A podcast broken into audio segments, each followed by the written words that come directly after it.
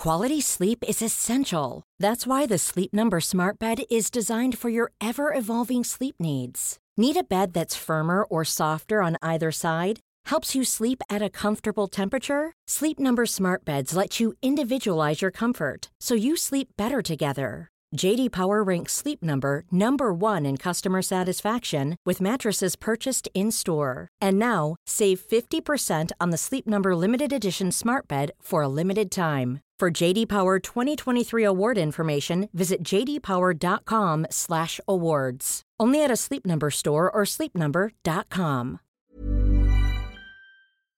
Salut, c'est Mimi Hegel. Dans la vie, je suis créatrice de contenu indépendante sur Internet. Vous pouvez me retrouver sur Twitch, sur Instagram, sur Twitter et sur Patreon sous le même hâte, à savoir MYMYHGL.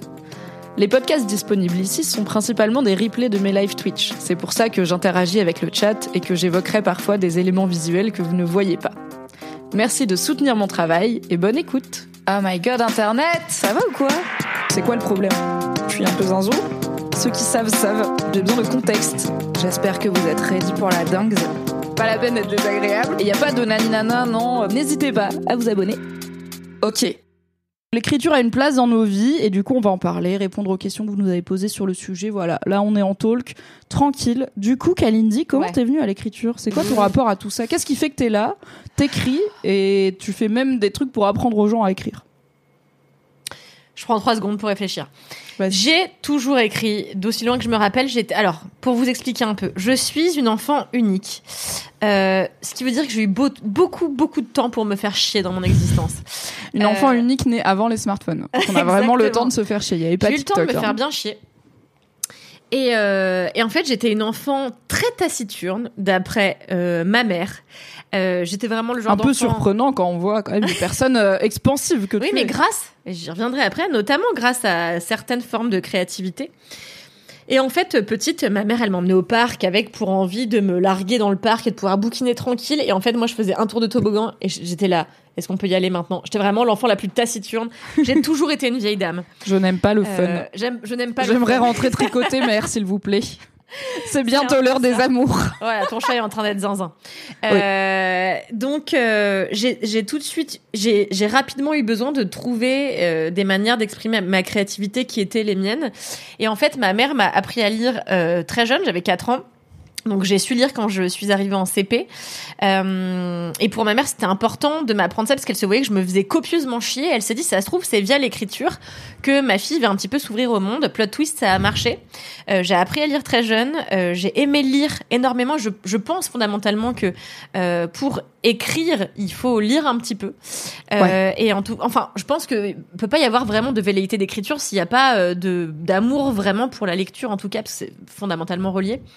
Oui, Donc, y a euh, minima un livre ou un truc qui t'ait donné qui envie de dire j'ai euh, envie moi aussi C'est ça. d'écrire un truc quoi. Exactement. Et euh, donc en tout cas, j'ai toujours beaucoup lu. Il y a eu une période à vide euh, parce que les réseaux sociaux. Parce qu'un jour j'ai découvert Instagram et j'étais là, attends, what the fuck? C'est la faute à. Mademoiselle. Rappelons que Kalindi, qui est maintenant quand même Instagrammeuse avec beaucoup d'abonnés, quand t'es arrivée chez Mademoiselle il y a, ça fait quoi, 5 ans maintenant? Six 6 ans. ans? Oui, t'es partie après 5 ans. Ouais. Euh, tu n'avais pas Instagram ni aucun réseau social, je crois, d'aucune sorte. J'avais eu Facebook Et, une euh, fois six mois, ouais. Et tu as compris euh, assez vite que sur Instagram, tu avais, ma foi, euh, ton petit trou à creuser. Bah, j'ai compris. euh, il y a que- moyen d'y passer du temps par contre. Ouais, qu'il y a moyen d'y passer du temps, mais que c'est trop bien d'être en relation avec des gens tout le temps, de pouvoir tchatcher avec des gens euh, bah, qu'on connaît pas et tout. Je, j'avais jamais été sur un forum, enfin je connaissais pas tout ça quoi. Donc, Internet là, finalement. J'ai eu Internet, rappelons-le, à vraiment 17 ans, ce qui est un peu tard par rapport Oui. aux gens que je fréquente.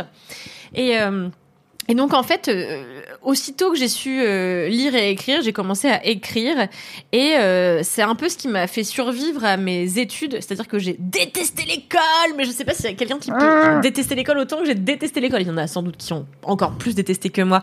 Mais pour moi, ça a été un pinsum. J'étais une enfant très timide, j'ai été une adolescente très timide, empêtrée dans des tonnes de complexes, aussi bien physiques qu'intellectuels. Je me sentais jamais assez bien, je me sentais jamais à ma place. Je rappelle que j'ai grandi à Levallois, dans une école de blancs, avec des blancs riches, que moi j'étais pas blanche, que euh, j'étais pas blanche, mais à la fois j'étais pas euh, d'origine nord-africaine, ce qui était euh, les origines des autres personnes racisées de mon école, que du coup j'avais aucun. T'étais à part, des... enfin, t'étais à- trop racisé pour les blancs. Pas, pas assez racisé de la bonne pour les- façon pour d'autres gens et tout. I Donc c'était un it. peu compliqué de faire mon trou, c'était un peu compliqué d'exister à l'école. euh, et en fait, quand euh, je suis rentrée au lycée et qu'on a on a commencé à me faire euh, faire des choses qui m'intéressaient plus, que je suis rentrée en L, que j'ai pu lire et écrire Team choses qui m'intéressaient de fou. L. Team L de fou. euh, j'ai eu un prof de littérature qui m'a passionnée, qui s'appelle Monsieur Rubens, que j'embrasse s'il m'écoute. C'est un Alors, super nom. c'est incroyable pour être un prof de littérature. Monsieur Rubin, c'est beau. On comprend que c'est directement lié aux arts. Enfin, vraiment, j'ai toujours adoré ce gars qui pourtant était vraiment peu aimable, mais j'étais sa chouchoute et j'avais jamais été la chouchoute de qui que ce soit. Et lui, il a lu mes... Ça t'a débloqué un truc de Oui. oh, Well, je suis l'enfant préféré. validée par un homme de 70 ans. Super. et... Alors, au-delà des hommes de 70 ans, si je puis me permettre, ayant été ta chef, je sais que des fois, t'aimais bien avoir juste une petite gommette, tu vois, qui dit Kalindi, tu Ouais. as bien travaillé. Et je Exactement. comprends. J'ai aussi besoin d'être une bonne élève et d'avoir une gommette de mes professeurs d'adultes, c'est-à-dire des, des gens que je considère comme des vrais adultes qui des fois me patent patent et me disent c'est bien. Je suis là. Ah, Bah ouais, d'être... Bah d'avoir un sucre quoi parce que un peu ouais. Le truc, c'est que moi, j'ai jamais été une bonne élève. Euh, j'ai eu une scolarité très médiocre. Et c'est vraiment en arrivant au lycée et après dans les études supérieures que j'ai su m'affirmer. Et donc, au lycée, j'ai eu Monsieur Rubens, euh, qui était un gars super taciturne et un peu désagréable en vrai. Euh, mais qui nous emmenait faire les meilleurs bails, genre vraiment. Euh, et nous avait emmené voir Tout sur ma mère. euh, de Almodovar au cinéma et après on faisait des dissertations dessus et on racontait Ah ce ouais, que ça cool voulait. Enfin, prof. c'était vraiment cool Ouais, tu ouais. vois Pas comme mon prof qui nous a obligés à apprendre par cœur Linky Pit des confessions de Rousseau. oh là là ce qui n'est pas enfer. passionnant Mais ça, c'est un pour prof de une philo, non adolescente. Non, prof de français Ah, et ou de ouais non de français et euh, je les connais toujours et je et toujours Rousseau. Voilà, ça ne m'a pas donné envie de découvrir l'œuvre de Rousseau plus Mais que ça. Rousseau pire mec en même temps mais bon Pire gars de fou. pire type. Et euh, Monsieur Rubens me, me rappelle qu'une fois, euh, il nous a fait écrire un, une, euh, une écriture d'invention sur je sais plus quoi, j'ai oublié. Euh, Il y avait un prix à la Tu clé. racontes bien. hein. Il y avait un prix à la clé. Et Oh. j'ai gagné cette écriture d'invention. C'était quoi donc, le prix? C'était d'aller voir une troupe qui s'appelait les Gérard Gérard, qui jouait Roméo et Juliette de Shakespeare. Je sais plus dans quel amphithéâtre de Levallois-Perret. Incroyable. Et en fait, il fallait aller, on avait le droit d'aller les voir. Et donc, on était quatre Trop à gagner bien, en ça. vrai. J'étais parmi les quatre. J'ai été voir les Gérard Gérard. Et après, on devait faire une critique euh, de théâtre. Le prix c'est du travail. T'as vu que le prix c'est un devoir en plus. Bah, C'est vraiment un move de prof, tu vois, qui est là. Le prix, c'est l'accès à la culture. Mais aussi, vous avez un commentaire de texte à faire à la fin. Enfin, C'est tranquille, tu clair, l'enfer. Et donc moi j'étais là, ok, j'ai adoré les Gérard Gérard. À un moment donné, il y a un acteur, il m'a regardé dans les yeux, je me suis dit, je vais me marier après-demain avec cet acteur qui a genre 15 ans plus que moi. Bon bref. Ouais, on est, on est, il y a un pattern il y a un peut-être. processus à Un défaire, homme plus vieux qui te valide. Et on est des meufs. m'avait hein. pas vraiment regardé. Enfin, j'étais vraiment juste Bien une sûr adolescente en train de se projeter. Tu crois Et puis si, non, non, non, j'allais dire bien sûr que si, après j'étais là, non. Euh, car j'espère que non, car si c'est vraiment un adulte qui t'a regardé de façon concupiscente alors que tu étais une adolescente, rappelons que c'est pas bien, c'est un grand mal. Donc de évidemment, il ne t'a pas regardé, il faisait son travail de comédien, il regardait au fur et à mesure dans le public et il envoyait son intensité de Moi, j'étais ado de d'acteur, 15 bien ans, qu'est-ce que je te dise Mais bien euh, sûr, toi, t'étais là. Je vivais la romance C'est le gars qui jouait. Roméo. Mais en plus, Donc, je croyais que j'étais Juliette, enfin vraiment Juliette mauricienne et tout. J'étais là, waouh, incroyable ce qui est en train de m'arriver. Et donc, on a écrit la, la, la critique des Gérard Gérard. J'ai gagné la meilleure critique des Gérard. évidemment, évidemment. J'ai été euh, publié, enfin il m'a, il a euh, print mon papier, il l'a, il l'a fait passer à toute sa classe et toutes ses autres classes. Et là, waouh. Waouh. Et euh, et voilà, je me suis dit waouh, j'adore écrire, j'adore critiquer. Ça deviendra plus tard mon métier, plot twist. Eh oui. Écrire et critiquer en fait. Euh, voilà, vraiment un podcast qui s'appelle Le seul avis qui compte, car le seul avis qui compte, c'est celui de Kalindi, donc on peut dire que ouais, t'es dans la critique. si vous voulez que je vous dise. Et après, euh, j'ai, alors je me rappelle, vous souvenez-vous, vous qui êtes des enfants peut-être des années 90, des gros euh, ordinateurs Apple qui étaient roses, Ah, verts, les Macintosh euh, de plein de couleurs, la coolitude, la cooli- la Moi, j'attends qu'on revienne à la techno transparente. J'avais la Game Boy transparente, mon tonton, il avait le Mac transparent, le Macintosh transparent, c'était la fin du monde de la Ah coolitude. Et j'attends maintenant que les années 90-2000 reviennent à la mode. Je suis là, ok, quand est-ce qu'on a de nouveau des iPhones transparents colorés SVP C'est clair. Donc, Bah donc, alors quand j'ai eu 16 ans, j'ai eu ce Macintosh transparent fuchsia. Mais en fait, mes parents refusaient d'avoir ça c'est grandir à. Levallois la mif. hein. Exactement. Non, bon, c'était un peu, on a eu un truc un peu tombé du camion. Bon, bref. Ah bon? Il y a prescription, il y a prescription, ça Ça fait vraiment 20 ans, peut-être. Non, peut-être moins, euh, 18 ans. Bon, anyway. Euh, En tout cas, en grandissant, j'ai eu ce Macintosh transparent fuchsia. Mes parents refusant d'avoir Internet, nous n'avions qu'un truc, c'était le traitement de texte. Et oui. Et donc, le seul truc euh, que je pouvais faire sur cet ordinateur, c'était jouer à, au solitaire, solitude, Ouais, je sais plus, solitaire. ou écrire des trucs sur le traitement de texte. Et donc là, j'ai commencé à écrire des textes. Et je me souviens, j'avais écrit l'histoire de deux sœurs. C'est un truc un peu fantastique où il fallait plonger dans une piscine pour avoir une clé pour ouvrir un truc dans un piano. Bon, bref, Déjà aquatique, un peu tout côté sirène qui remonte, bien. Et j'étais là, ouah, j'en mets et tout, je vais trop être écrivaine. Et en fait, après être écrivaine, j'ai voulu être euh, euh, comédienne. Bon, bref, j'ai fait un petit peu des trucs. Et, euh, et après, quand je suis... Enfin, Bref, j'ai fait un petit peu Non, des non, je veux dire, j'ai fait du théâtre à l'école, quoi, vraiment basique. Et, euh, et ensuite, euh, après mes études qui ont été trop longues et qui n'avaient rien à voir avec euh, mes velléités intrinsèques, donc j'ai fait des études de traduction dans une école qui s'appelle l'ESJ. Et, euh, et après l'ESJ, donc ma mère voulait que je fasse du théâtre. Ma mère est une ancienne Ce qui est déjà grave ratée. cool par rapport à plein de gens qui ont des velléités artistiques et où les parents disent clair. plutôt tu vas faire un vrai métier et devenir ingénieur ou médecin ma fille. Toi au moins t'avais une mère qui disait je voudrais que tu sois comédienne. Oh, C'était la Ou meilleure des femmes, scène, vraiment. cas, Après, il y avait mon père qui disait Tu es médecin ou avocat, sinon va-t'en chez moi. Euh, bon, Oui, donc tu avais les deux à la maison. Alors précisons parce que tu viens de dire c'était la meilleure des femmes. Ta mère n'est pas décédée. Euh, elle est toujours parmi nous. Elle a fait le. vivante. on la voit parfois sur l'Instagram de Kalindi quand on a de la chance. Elle a fait le générique de Nimp. Enfin, on est bien. Elle est, elle est là, on l'embrasse. mon père, en revanche, est décédé, ce qui explique que j'ai repris une carrière artistique. non, Kalindi a écrit un roman, le saviez-vous? Peut-être que ça en parle un petit peu. Peut-être. Et, euh, et donc, euh, ouais, ma mère m'a dit Écoute, fais du théâtre. Moi, je rêve que t'en fasses. Moi, j'étais là, moi aussi. Puis j'ai eu euh, peur. Et j'ai eu peur de pas pouvoir manger à la fin du mois. J'ai eu peur de pas avoir ma place. Il faut quand même en parler, tu vois. Et du coup, tu t'es dit journaliste. Non, j'y viens. Mais en vrai, il faut quand même Oui. en parler. Quand je me suis dit, je veux, je veux faire du théâtre, j'étais là. En fait, je suis une zouze. Euh, et en fait, je ressemble pas aux meufs qui passent à la Carrément. télé. J'avais pas conscience. Tu vois, de ce qui n'allait pas, de ce qui clochait euh, dans ma conception de moi-même. Euh, je savais pas ce qui bloquait vraiment. Je savais que j'avais pas les codes physiques des gens qui passaient Oui. à la télé. En tout cas, tu, tu te disais, j'ai pas l'impression d'avoir ma place là-dedans, Ouais, sans forcément avoir conscientisé. C'est parce que je suis pas, une femme vois. racisée qui ne Exactement. ressemble, qui ne vient pas de tel milieu. Ou... Mais en tout cas, tu sentais que. je sentais que j'avais pas ma place. Et donc, j'étais là. J'ai fait les il y a pas de gens qui te ressemblent qui font ça, quoi. Exactement. J'ai fait les portes ouvertes de plusieurs écoles de théâtre où je voyais aucune femme qui me ressemblait. En fait, tout le monde était blanc. Ah, c'est marrant. Vraiment, tout le monde était blanc. Et du coup, j'étais là, well, j'ai pas ma place ici. Mhm. Du coup, j'ai fait une école de trad. Puis après, j'ai fait une école de journalisme. Ensuite, je suis rentrée au L.fr où j'ai écrit. Ensuite, j'ai écrit sur, pour des blogs genre depuis moi à mac.fr qui est le site de Jardiland. Euh, J'adore cette écrit- anecdote. j'ai écrit pour Cosette.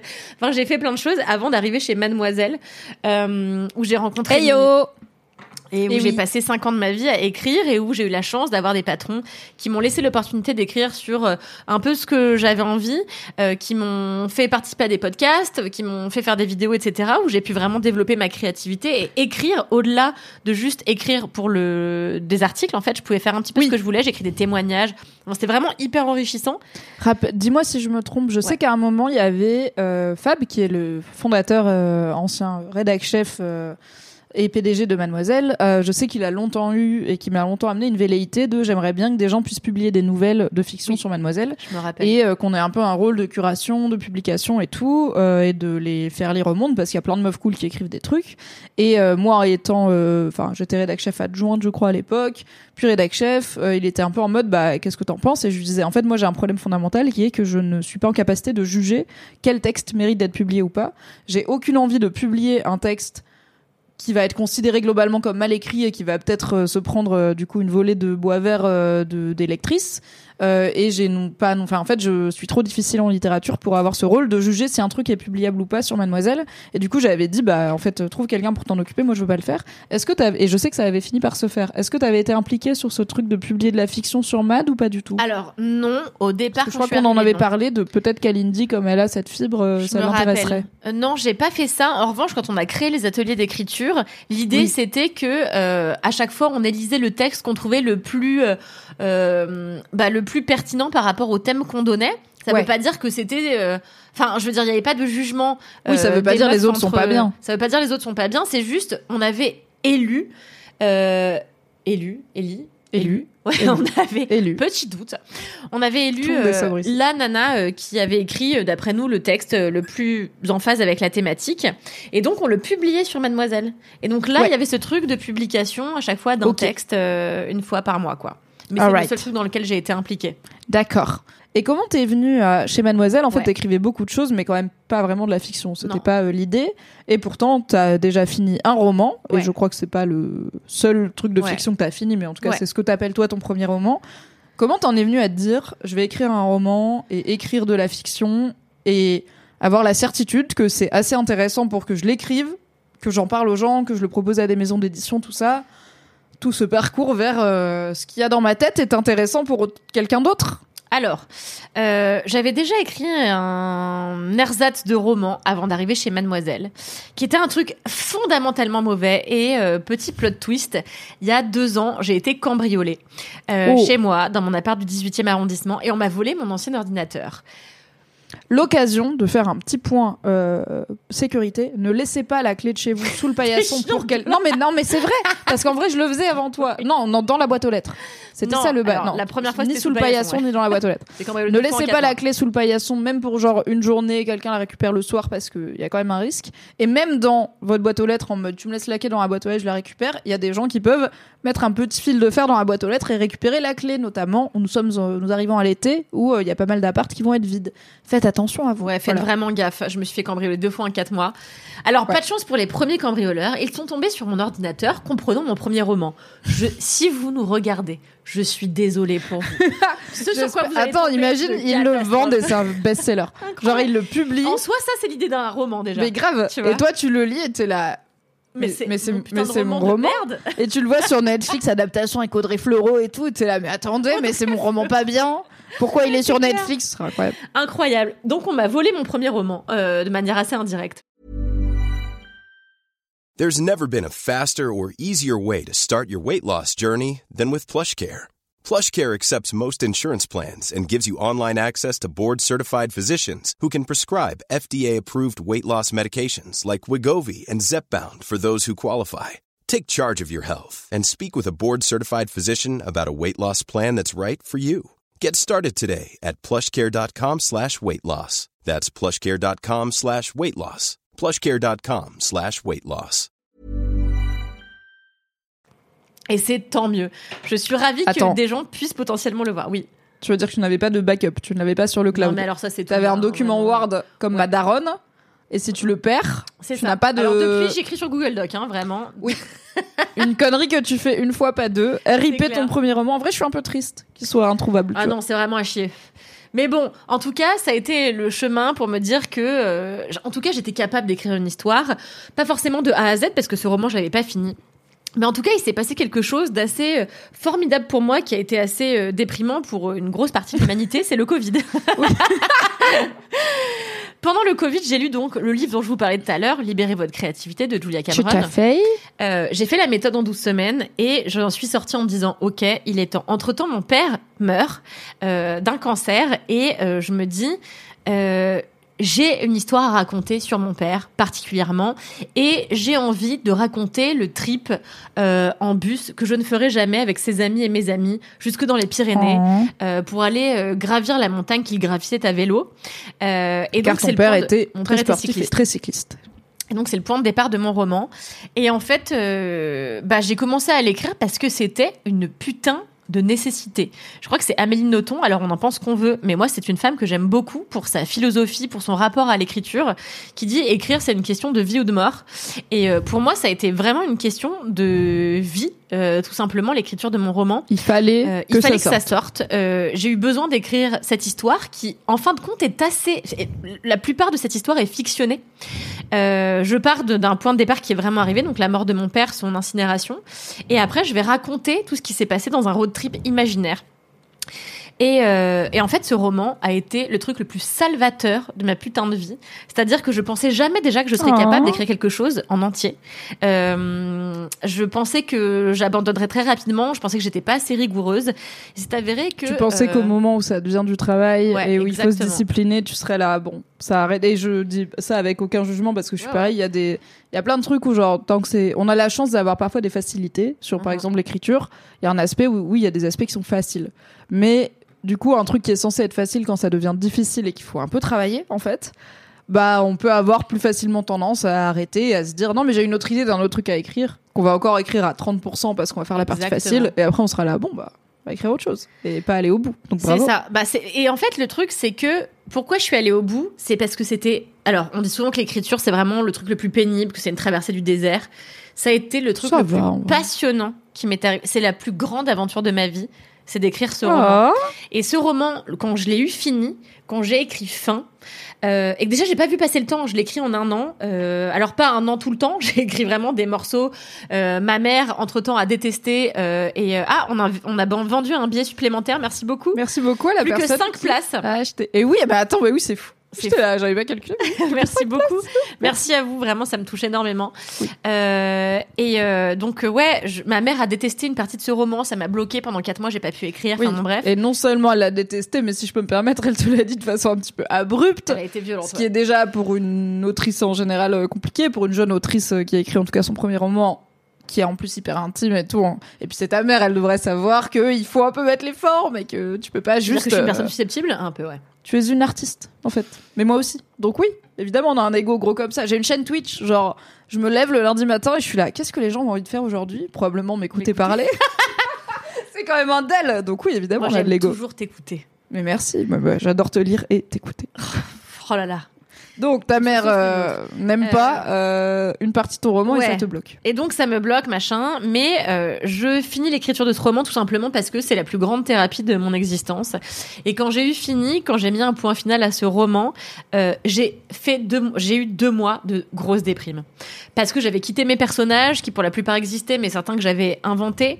Euh, je me suis tellement attachée à mes personnages, tellement attachée à mon histoire, tellement attachée à mon héroïne qui était une extension de moi-même, mais avec encore plus de défauts. Est-ce que c'est possible?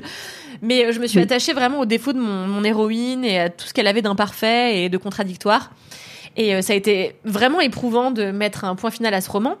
Alors, quelqu'un me dit par pitié, autopublie-toi. J'espère que ce roman sera publié avant Oui. parce que euh, petite news sur ma vie, je viens de signer avec l'agent de Marc Lévy. Oh my Euh, god j'ai Donc la vanne par ici pour détro- pour marcher sur les plates-bandes de Marc Lévy qui est épinglée, épinglée dans le chat n'est pas qu'une vanne, hein, littéralement. Ouais, franchement, je suis super fière. Depuis une semaine, pile poil aujourd'hui, j'ai la même agente que Marc Lévy. J'ai une agente internationale Bang bang qui va s'occuper de vendre ce putain de bouquin, j'espère. euh, Bien sûr, bien sûr, vas-y. À l'international. Enfin, en tout cas, on espère que ça va marcher. J'espère que vous pourrez lire ce roman. Non pas par euh, velléité égocentrique. Alors, il y a une partie de ça, je vais pas mentir. Écrire, c'est quand même se regarder un peu le nombril. Euh, mais tout simplement parce que c'est la chose la plus incroyable qui m'est arrivée et j'ai vraiment envie de le partager. C'est cette aventure imaginaire. Donc, euh, voilà. Depuis, j'écris un autre roman. Depuis, j'écris des scénarios avec Alix Martineau. Quelqu'un en parlait tout à l'heure. Merci beaucoup pour vos braves. ah, Alix Martino, qui est venue sur cette chaîne notamment parler de Succession. Et elle était ravie de Martineau, venir parler de des femmes. Et moi, j'étais ravie de la voir. Bien sûr, elle est dans 4 quarts d'heure avec toi toutes les semaines. Évidemment. Pour celles et ceux à qui Alix, Alix Martino manque, ce que je comprends, elle est là. Plus que tout. Oui. Et euh, c'est quelqu'un avec qui je me suis lancée. Enfin, honnêtement. Euh, donc mon bouquin je l'écris toute seule mais il y a une autre aventure qui m'arrive en effet c'est l'écriture de scénario que j'ai entamé il y a un peu plus de deux ans aujourd'hui avec Alix.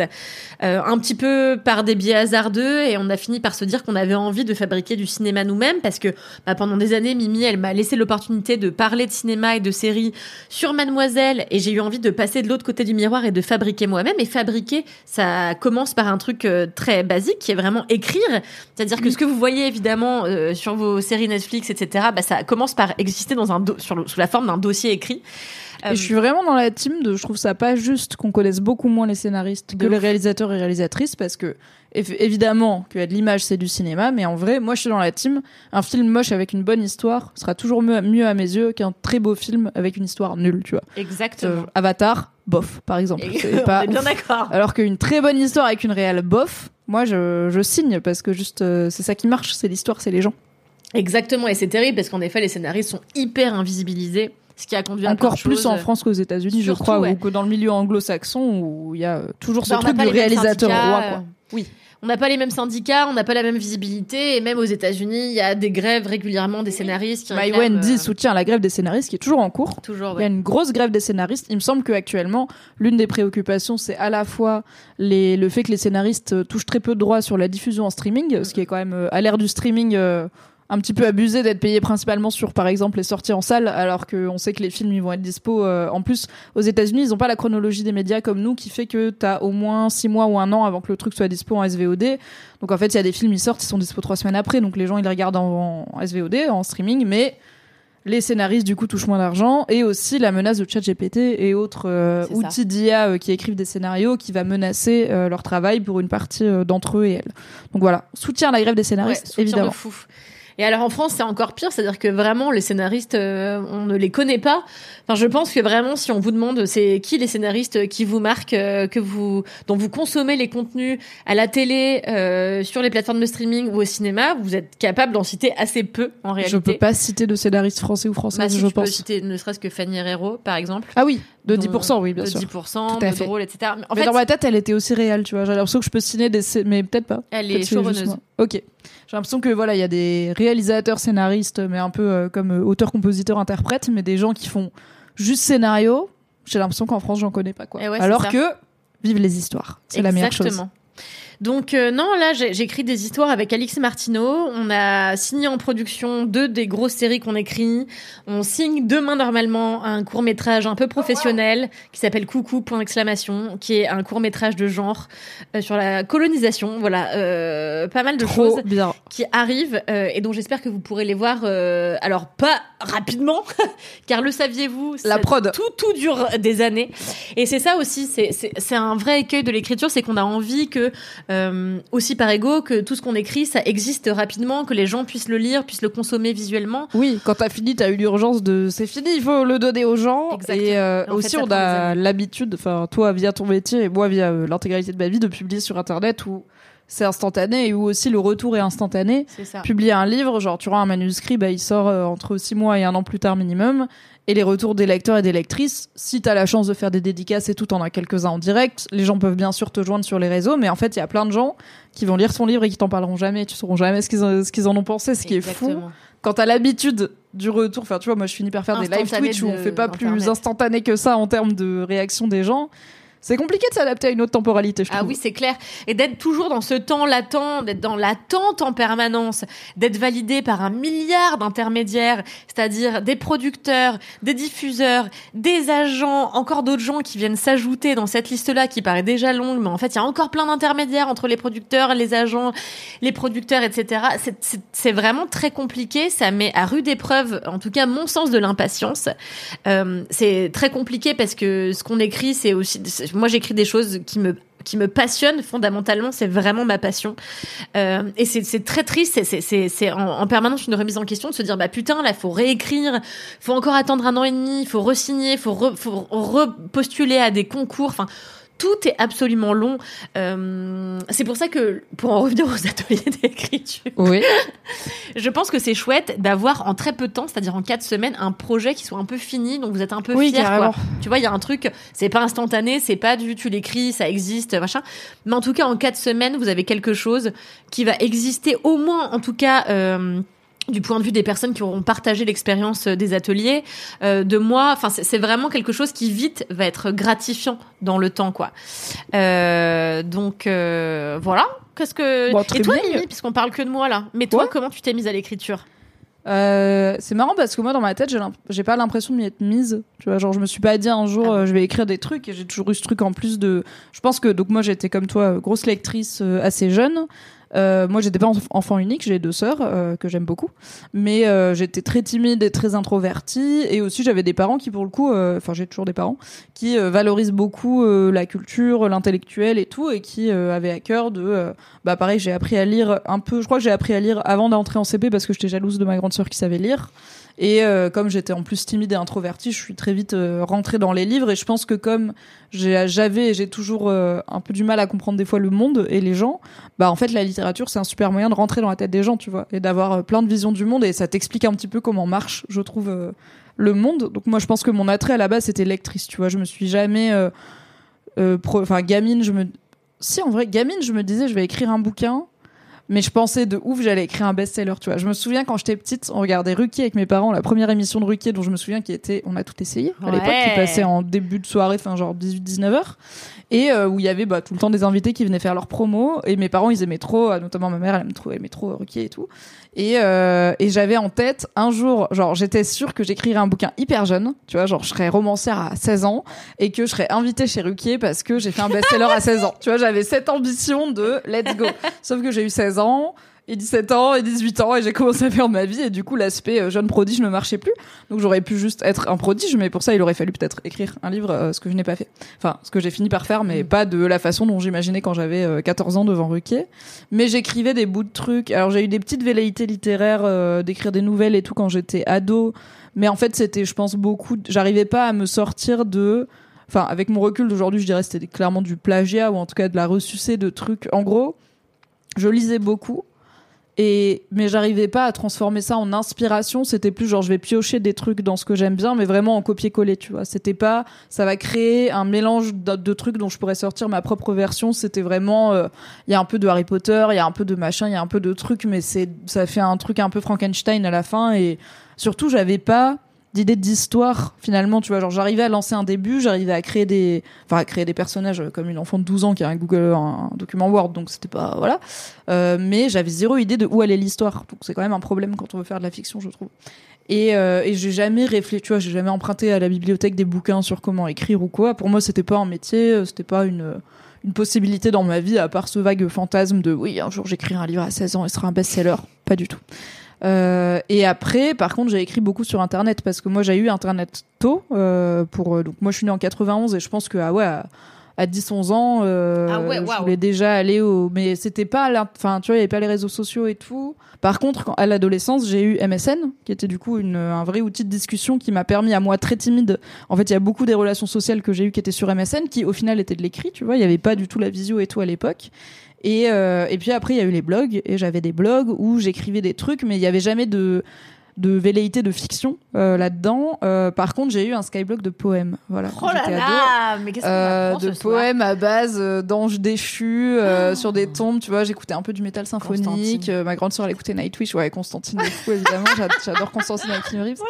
Et bon, Skyblock ferme, je n'ai plus l'URL de mon Skyblock anyway de poèmes. Je, en vrai, si je si je pouvais le retrouver, je ferais un live dessus, genre j'ai pas honte, tu vois, j'avais 13 ans, j'étais cringe, c'est normal.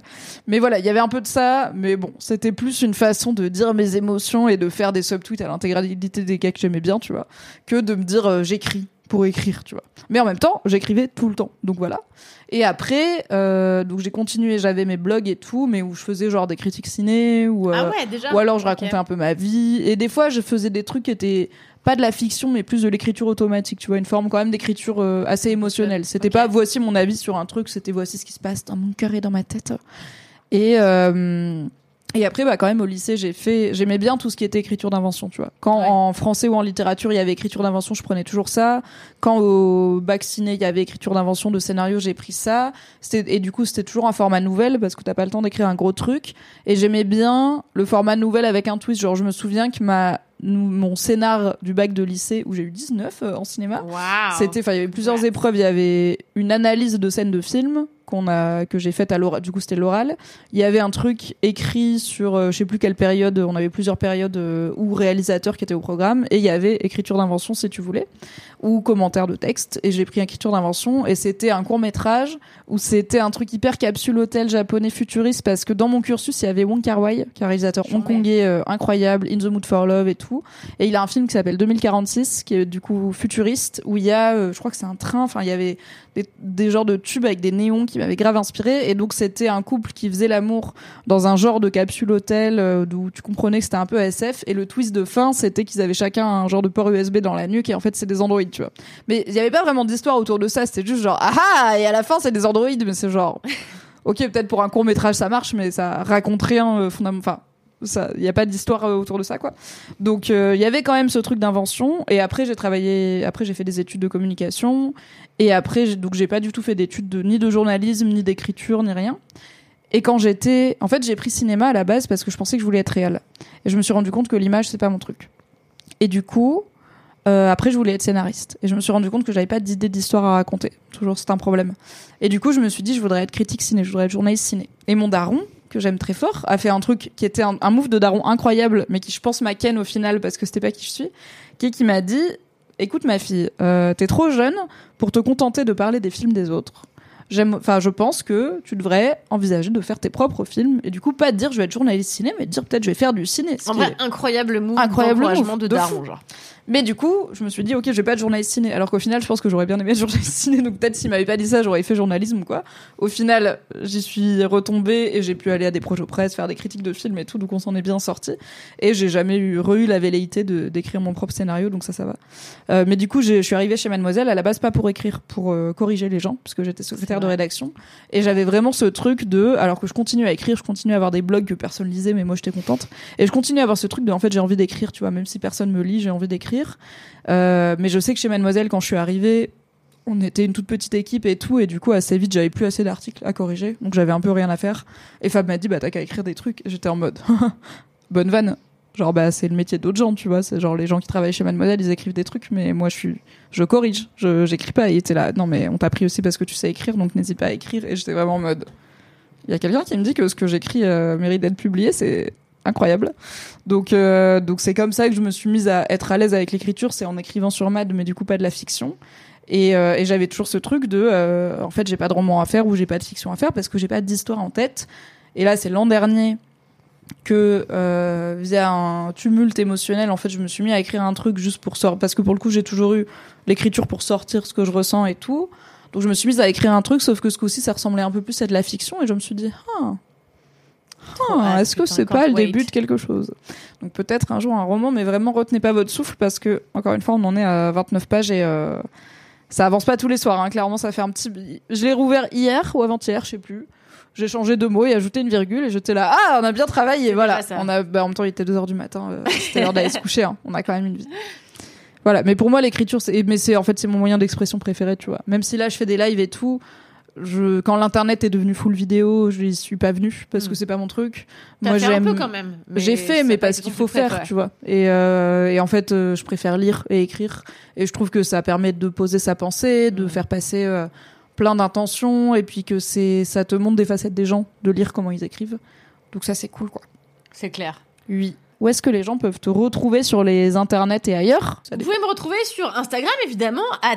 Calramphuel, K-A-L-R-A-M-P-H-U-L. Mhm. Vous pouvez aussi m'écouter toutes les semaines dans Le Seul Avis qui compte, mon podcast cinéma produit par mademoiselle.com qui sort tous les vendredis. Vous pouvez m'écouter dans 4 quarts d'heure, une émission que je co-anime avec Alix Martineau, Camille Laurent et Louis Petrouchka qui sort tous les mardis sur, tout, euh, sur toutes vos plateformes euh, préférées de podcast. N'hésitez pas à souscrire au cinquième quart d'heure euh, via Acast+. Vous pouvez aussi m'écouter dans Nimp, mon podcast euh, ma chronique de mauvaise humeur hebdo. J'ai cru que t'allais dire mon podcast macroniste. J'étais là, pas vraiment.